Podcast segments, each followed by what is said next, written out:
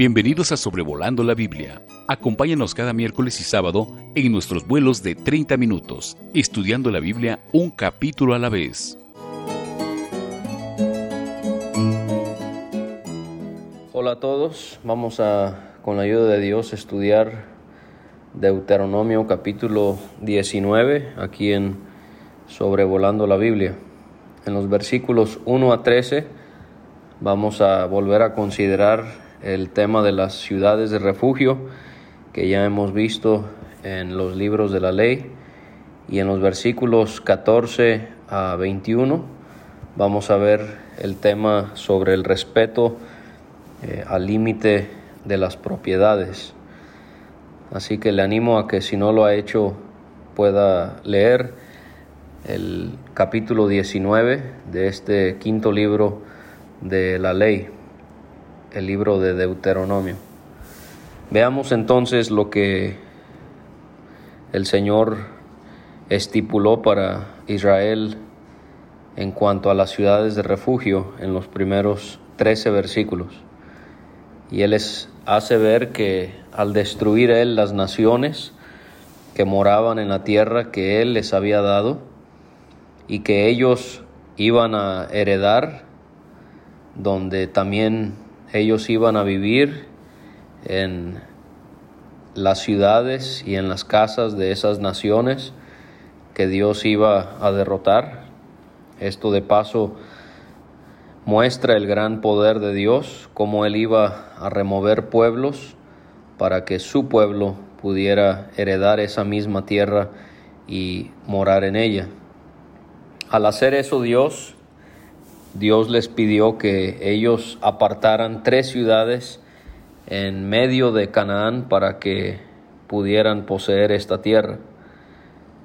Este tema de las ciudades de refugio lo encontramos ya en Números capítulo 35, en los versículos 9 a 28, y también en Josué capítulo 20, cuando lleguemos al libro de Josué, vamos a ver en este capítulo 20, en los versículos 7 y 8, también eh, el tema, las leyes sobre las ciudades de refugio. Si usted quiere, puede tomar números 35, Deuteronomio 19, Josué 20, para poder tener un entendimiento completo sobre cómo es que se manejaban las ciudades de refugio. En el cuarto capítulo de este libro de Deuteronomio ya vimos cuáles fueron eh, las ciudades que Moisés apartó de este lado del Jordán, que fueron Becer, Ramot y Golán. Ellos tenían que no solamente apartar tres ciudades en medio de Canaán, pero tenían que arreglar los caminos y tenían que dividir en tres partes la tierra que iban a recibir como heredad. Y todo esto, el fin era para que a estos lugares pudieran huir los homicidas. Los judíos, ellos hablan de cómo eh, estos caminos eran anchos, eran amplios para facilitar la llegada a las ciudades de refugio se habla que tenían por lo menos unos 32 codos de ancho, siendo como unos 15 o 16 metros. Y también en cumplimiento a la ley, estas avenidas, estos caminos eran constantemente reparados. Y estas ciudades eran para que un cierto tipo de personas pudiesen huir a estas ciudades. Eran para aquellos que habían matado a alguien sin intención y sin haber tenido enemistad con la persona anteriormente. Por ejemplo, si alguien iba a cortar leña y al dar el golpe con su hacha para cortar un leño, se soltaba el hierro del cabo y este caía sobre una persona y lo mataba, esa persona tenía el derecho de huir a una de estas ciudades de refugio para vivir allí. La persona que accidentalmente había matado a alguien le interesaba poder huir a una ciudad de refugio porque el vengador de la familia, obviamente del que había muerto, tenía el derecho de enfurecerse, de perseguir al homicida, de alcanzarle por el camino y matarlo. Él tenía este derecho, él podía vengarse.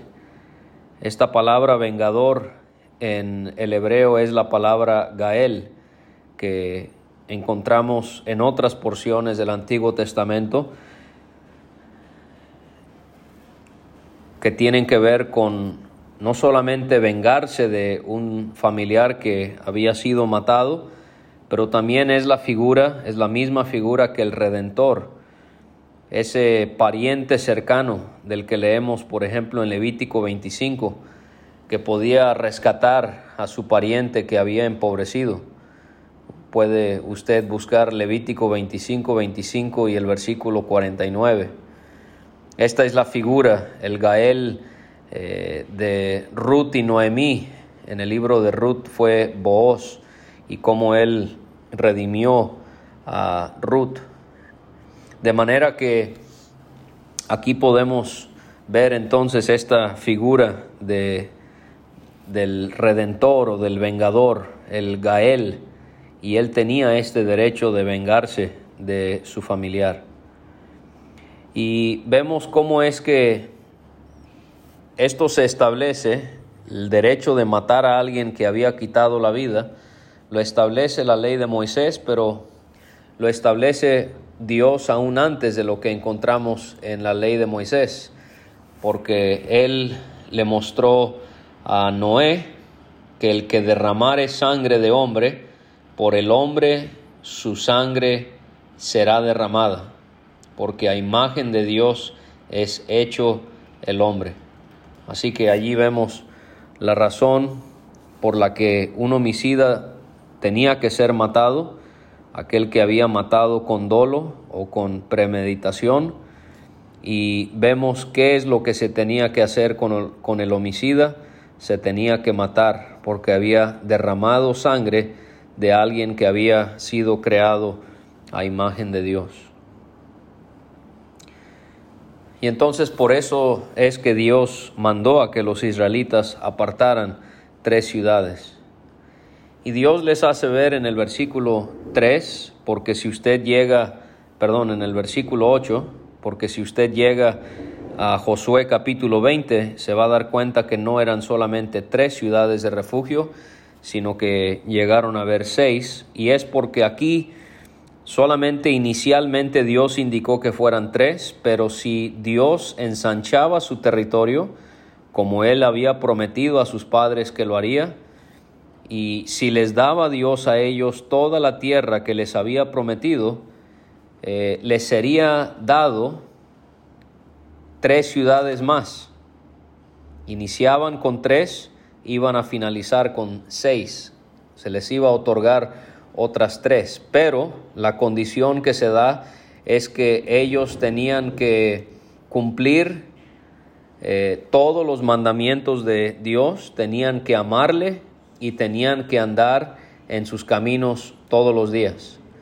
Así que se da esta condición y en Josué capítulo 20 y versículos 7 y 8 se nos dan los nombres. Eh, sedes en Galilea, en el monte de Neftalí, Siquem en el monte de Efraín, Kiriat Arba, que es Hebrón en el monte de Judá, al otro lado del Jordán, al oriente de Jericó, se señaló a Becer en el desierto, en la llanura de la tribu de Rubén, Ramot en Galaal de la tribu de Gad y Golán en Basán de la tribu de Manasés, estas que ya habíamos mencionado. Y esto era para que no se derramara sangre del inocente y para que no fuese alguien culpado de derramamiento de sangre.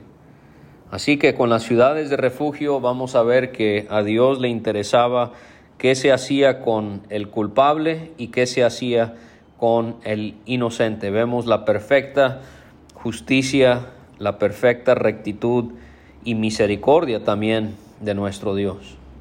Y si alguien había aborrecido a su prójimo y lo acechaba, y se levantaba contra él y lo hería de muerte, aquí hay un problema, porque para una persona así no había eh, un lugar en la ciudad de refugio.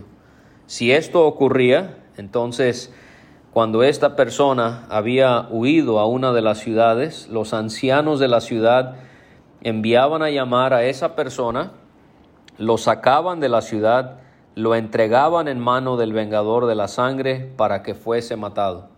Esta persona no podía permanecer en la ciudad de refugio porque era culpable al haber matado con dolo o premeditación. Aquí ya no es ese ejemplo del hombre que salió a cortar leña y que el cabo del hacha salió volando y le cayó a alguien y lo mató. Aquí estamos hablando de alguien que tenía cuentas pendientes o que aborrecía por alguna razón a uno de sus prójimos, lo acechaba, o sea, lo estaba mirando, estuvo buscando cuál fue el tiempo indicado para llevar a cabo este crimen, se levantó contra él y lo mató. Aquí no podía esta persona ir a una ciudad de refugio. Y no podían compadecerse de una persona como esta, y tenía que ser eh, quitada de Israel la sangre inocente para que les fuera bien. Dios se tomaba con mucha seriedad aquellos que derramaban sangre dentro de su pueblo con intención. Ahora, para nosotros la ciudad de refugio, estas ciudades, estas seis ciudades de refugio, nos simbolizan de una manera muy eh, hermosamente a nuestro Señor Jesús como nuestro refugio. Dice en el Salmo 46 y versículo 1, Dios es nuestro amparo y fortaleza, nuestro pronto auxilio en las tribulaciones. Fíjese cómo los seis nombres de estas ciudades podemos relacionarlos con nuestro Señor. Sedes significa santuario, y aquí podemos quizás aprender que nuestro refugio en el Señor no debe ser algo esporádico, no solamente cuando tenemos problemas muy grandes, sino que realmente debemos refugiarnos en el Señor siempre, permanentemente. Sede significa santuario, así que el Señor como nuestro refugio no debe de ser algo esporádico, sino debe ser como un santuario, estando allí nosotros siempre. Siquem significa hombro, esta parte del cuerpo del ser humano, especialmente en los varones, habla de fuerza, habla de seguridad. Y vemos cómo es que es en su hombro que nos puso el buen pastor cuando nos encontró perdidos. En esa parábola de la oveja perdida en Lucas 15, en Mateo 18. Y desde allí, desde entonces, el Señor nos lleva aún en su hombro. Eh, y esto nos consuela especialmente cuando pasamos por el valle oscuro de las pruebas que se suscitan en nuestra vida. Número tres, Kiriat Arba significa comunión, o también es el nombre Hebrón, significa comunión. Esto nos hace pensar en la cercanía que debemos tener en Cristo nuestro refugio. Becer, número cuatro, significa fortaleza. Y podemos considerar cómo es que cuando nos sentimos abrumados con las aflicciones que, que vienen, con las adversidades que sufrimos, podemos refugiarnos en nuestra fortaleza. El salmista, él pronunció en el Salmo 18, Jehová, roca mía y castillo mío, y mi libertador, Dios mío, fortaleza mía, en él confiaré, mi escudo y la fuerza de mi salvación, mi alto refugio. Número 5, Ramot significa alturas. Y aquí vemos cómo es que nosotros tenemos la confianza de que cuando las olas de la adversidad nos están azotando, nosotros podemos clamar al Señor como el salmista en el Salmo 61, 2, llévame a la roca que es más alta que yo. Ramot significa alturas. Y Golán, que su nombre en hebreo significa gran éxodo, salida. Nuestro refugio nos redimió de la esclavitud del pecado para poder protegernos en las tempestades de la vida. Cristo es nuestro redentor, nuestro Gael, del que habla aquí la ley de Moisés. Él es nuestro, él era nuestro vengador, nos pudo haber condenado y castigado, pero se convirtió en nuestro redentor cuando él pagó el rescate por nuestro pecado con su propia sangre para librarnos de la terrible esclavitud del pecado. El hecho de que las ciudades de refugio estaban repartidas equitativamente en la tierra de Canaán nos hace pensar en cómo nosotros estamos con un acceso cercano a la presencia de Cristo como nuestro refugio.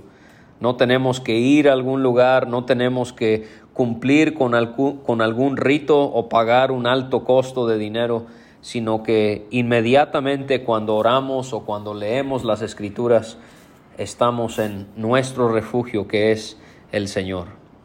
En cuanto a las ciudades de refugio, solamente eran para los que habían matado sin intención.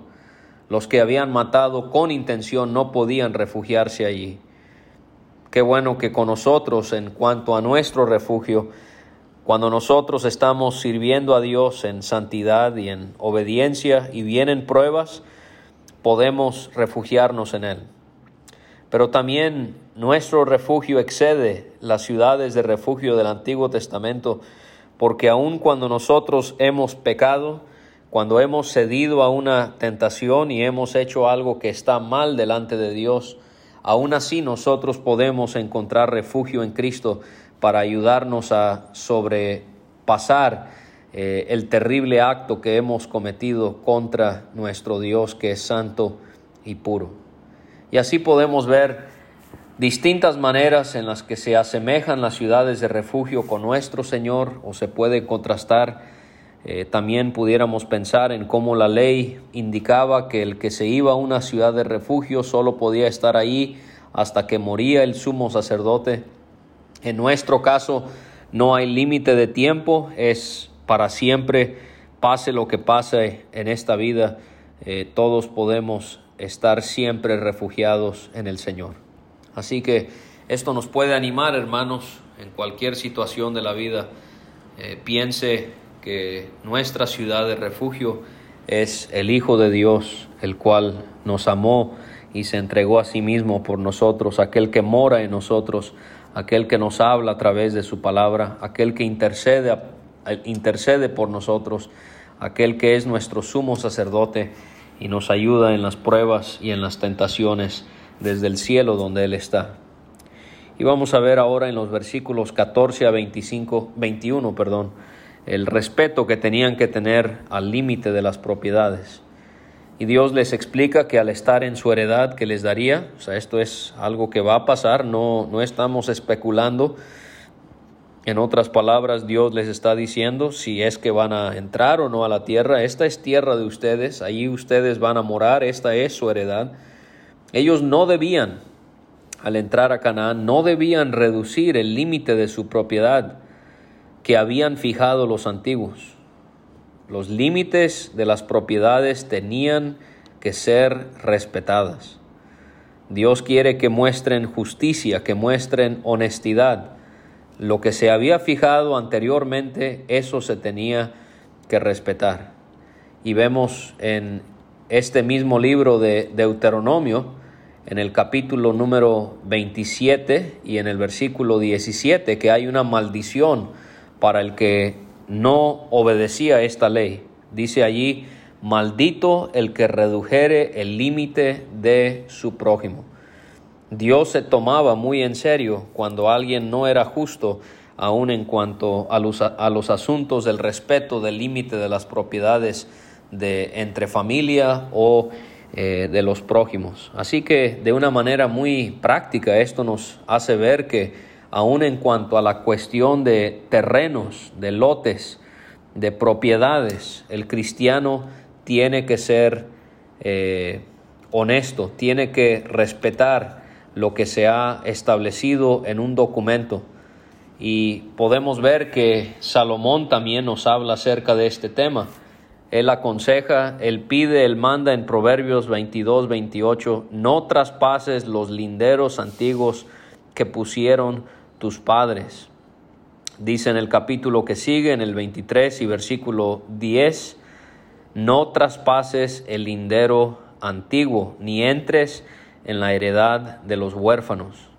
Así que como cristianos respetemos eh, los límites en cuanto a las propiedades y, el, y el, eh, la misma honestidad que debemos demostrar en cuanto a esto nos debe de caracterizar en todo asunto, todo aspecto de nuestra vida. No importa si el terreno está abandonado, no importa si el dueño ya murió, no importa si hay todo una toda una serie de, de discrepancias con el terreno con el cual uno colinda. Ese no es nuestro asunto. Nuestro asunto como pueblo de Dios es ser sincero, ser honesto y respetar esos límites. En un asunto de estos no se podía tomar el testimonio de una sola persona, se tenía que tomar el testimonio de dos o tres personas. Acabamos de ver esto en el capítulo 17, dos episodios eh, atrás, así que no voy a entrar en detalle en esto, pero allí en ese episodio usted puede, de Deuteronomio 17, poder ver lo que mencionábamos acerca de lo que el Antiguo y el Nuevo Testamento nos dice acerca de la necesidad que habían de tener dos o tres testigos. Y cuando se levantaba un falso testigo contra una persona para testificar contra esa persona, los dos litigantes se tenían que presentar delante de Dios, los sacerdotes y los jueces. Y los jueces debían de inquirir bien el asunto y si el testigo resultaba ser falso y hubiere sido acusado y hubiere acusado falsamente a su prójimo, ellos tenían que hacer, escuche muy bien, esto es muy interesante, ellos tenían que hacer con esa persona según lo que había acusado hacer a la otra persona para quitar el mal en medio de ellos. Tengamos mucho cuidado a la hora de hacer una acusación. No entiendo cómo personas que dicen tener al Espíritu Santo morando en ellos porque han creído en Cristo, puedan ser tan dados a la mentira y a la maledicencia. Este es un pecado del cual el Nuevo Testamento y el Antiguo también nos habla cómo es que Dios se lo toma tan en serio. La persona que hablaba falso testimonio tenía que ser castigada, castigado severamente. Dice en el Salmo 101 y versículo 5, no toleraré a los que calumnian a sus vecinos. Esto es algo que debemos de ver. ¿Qué es lo que considera Dios? Lo considera un gran pecado. Usted cuando testifica falsamente sobre alguien está dañando su reputación, su buen nombre. Dice Proverbios 22.1, de más estima es el buen nombre que las muchas riquezas y la buena fama más que la plata y el oro. Este es un pecado que no se juzga en las iglesias, pero 1 Corintios capítulo 5 y versículo 11 nos hace ver que cuando una persona es miembro de la iglesia y es hallada que está calumniando, está maldiciendo en el sentido de que está diciendo cosas que son falsas en cuanto a alguien, esa persona tiene que ser juzgado su pecado, tiene que dejar de ser miembro de la iglesia, pasa a ser oyente y cuando se arrepienta de ese pecado, cuando haya reparado el daño que ha causado, entonces puede ser otra vez recibido a la iglesia, añadido a la iglesia. Pero aquí vemos la seriedad que Dios le daba y le sigue dando a este pecado. Debían de hacer con esta persona según lo que había acusado hacer a la otra persona para de esta manera quitar el mal de en medio de ellos. Y los que quedaban debían oír y debían temer para que no se volviera a hacer algo semejante a eso.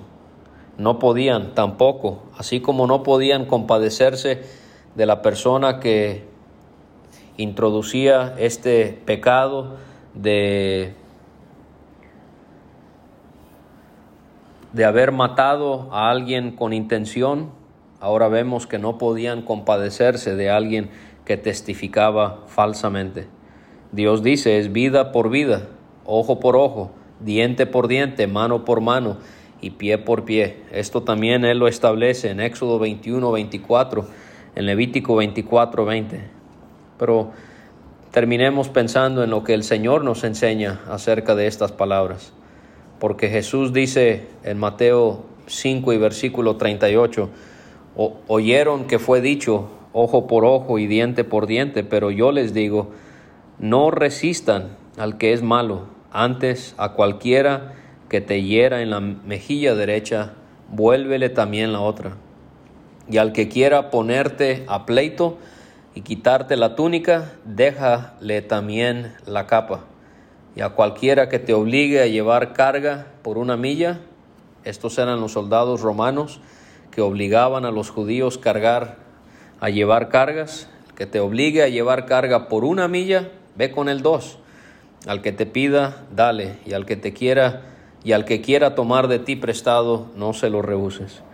Así que vemos cómo Jesús, él toma ese mandamiento del Antiguo Testamento sobre el asunto de castigar el pecado de esa manera, ojo por ojo, diente por diente, pero el Señor en su misericordia, Él hace ver el perdón que debe haber y poder eh, sufrir agravios, poder sufrir daños que causan personas para la gloria y honra de nuestro Dios. Así que allí tenemos la consideración de Deuteronomio capítulo 19. Espero que le sea de ayuda.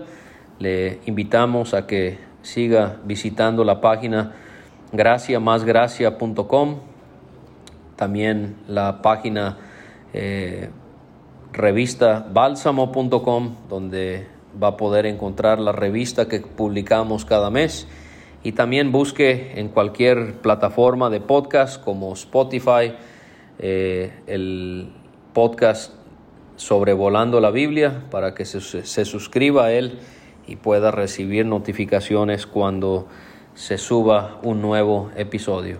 Muchos saludos a todos. Espero que el Señor les continúe bendiciendo en todo. Nos vemos de vuelta aquí con David Alves Padre el miércoles, si Dios permite, con Deuteronomio capítulo 20. Gracias por escuchar este estudio.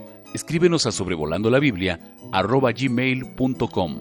Visita nuestra página www.graciamasgracia.com. Hasta la próxima.